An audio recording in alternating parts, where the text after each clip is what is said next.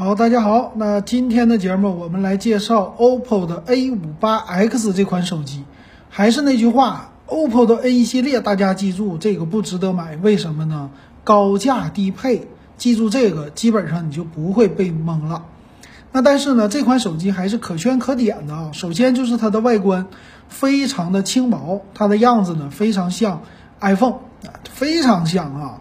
而且呢，它的厚度只有七点九九毫米，也是大直角的机身。iPhone 十二那既视感满满啊，重量一百八十六克，也不是太重。那为什么说它不值得买呢？你看官方介绍啊，处理器什么的它都不说，它只说它的优点。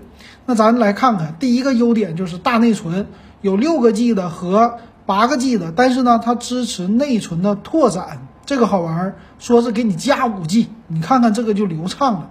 再有呢，处理器，它跟官方啊小字介绍，我用的是天玑七百，哎，说是七纳米的制程，非常的先进啊。但是天玑七百系列就是一个入门级的啊，你不要想说它高流畅度，这是不可能的。但是支持五 G 的芯片，说日常使用刷刷抖音这些看看视频还是可以的。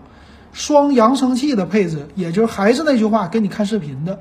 那你都说到这儿了，还不错呀。这个手机不是的，这样啊，屏幕它是用的九十赫兹的刷新，但是七二零 P 的屏幕，这个屏幕缩水了一半儿，所以这个是它不值得买的一个原因。那六点五六英寸的屏幕呢，还比较的小，大下巴肯定的了。下上边呢是一个水滴屏。它没有，并没有那种挖孔，为什么呀？便宜还是售价低，控制成本。那么电池呢是五千毫安，但是快充这个就不用想了啊，慢慢充电就行了。别的方面啊，真没啥了。咱们来看详细的参数吧。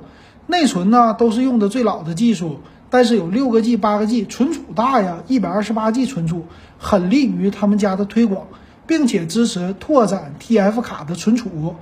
那它的屏幕就不值得说了啊，七二零 P 的 LCD 的非常非常的一般，甚至可以说，呃，几乎大颗粒感非常强。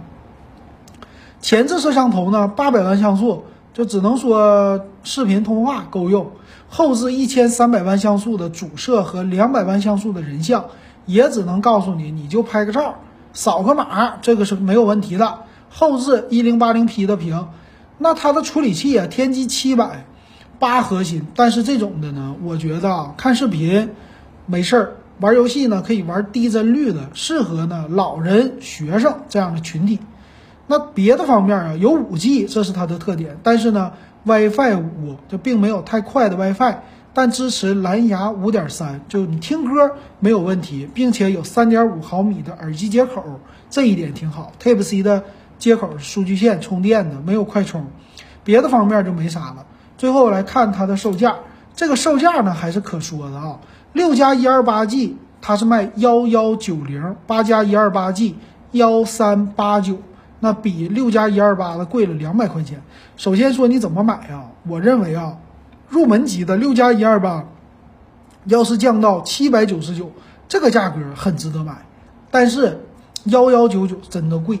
至少我觉得降三百，但是 A 系列呢，它基本上都是什么运营商你去充话费送给你，实际的售价可能会低于七百块钱，这个大家要看了，千万别原价买，给你送什么东西你也别买。那八加一二八 G 呢，老金觉得九百九十九还是值得买的，剩下的话就不值了。你们觉得怎么样？欢迎留言告诉老金。